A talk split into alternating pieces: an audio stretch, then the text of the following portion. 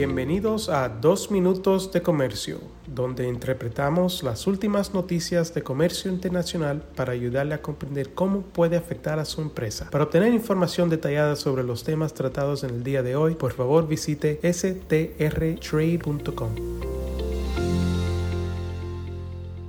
Hoy es miércoles 11 de enero de 2023. Soy Álvaro Ferreira, consultor independiente con Sandler, Travis Rosenberg.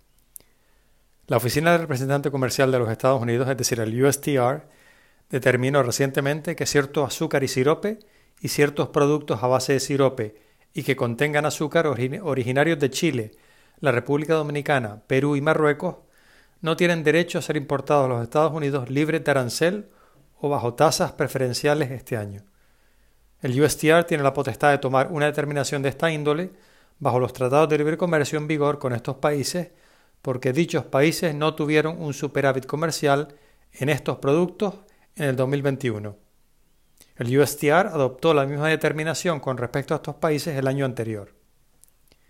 El USTR también ha determinado que Colombia, Costa Rica, El Salvador, Guatemala, Honduras, Nicaragua y Panamá tuvieron superávits comerciales en estos productos en el 2021 y ha calculado los siguientes montos que se pueden importar a los Estados Unidos libre de arancel en este año.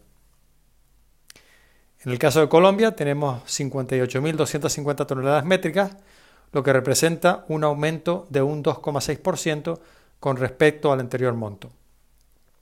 Tenemos 14.740 toneladas métricas en el caso de Costa Rica, que representa un aumento de un 3,1%, 38.080 toneladas métricas en el caso de El Salvador, que es un aumento de un 3,7%, 52.640 toneladas métricas en el caso de Guatemala, que es un aumento de un 3,7%, 10.720 toneladas métricas en el caso de Honduras, lo que representa un aumento de un 3,1% con respecto al monto anterior, 29.480 toneladas métricas en el caso de Nicaragua, que es un aumento de un 3,1%, y 560 toneladas métricas en el caso de Panamá, comparado con 0 toneladas métricas anteriormente.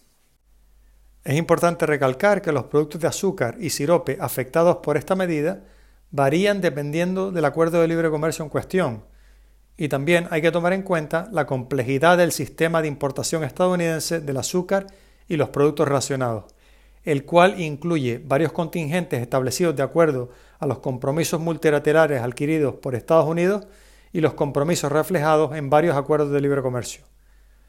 Los contingentes mencionados anteriormente solo son aquellos estipulados bajo el Tratado de Libre Comercio en cuestión. Si usted importa o está interesado en exportar o importar este tipo de artículos a Estados Unidos y tiene alguna duda, estamos aquí para ayudarle.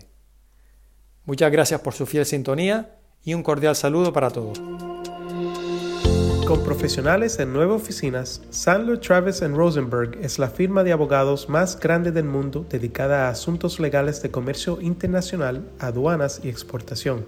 Este podcast es exclusivamente para fines informativos y no constituye un servicio legal. La contratación de un abogado es una decisión importante que no debe estar basada solamente en publicidad. Pídanos que le enviemos información gratuita por escrito sobre nuestras cualificaciones y experiencia. Envíenos un correo a strespanol.strtrade.com.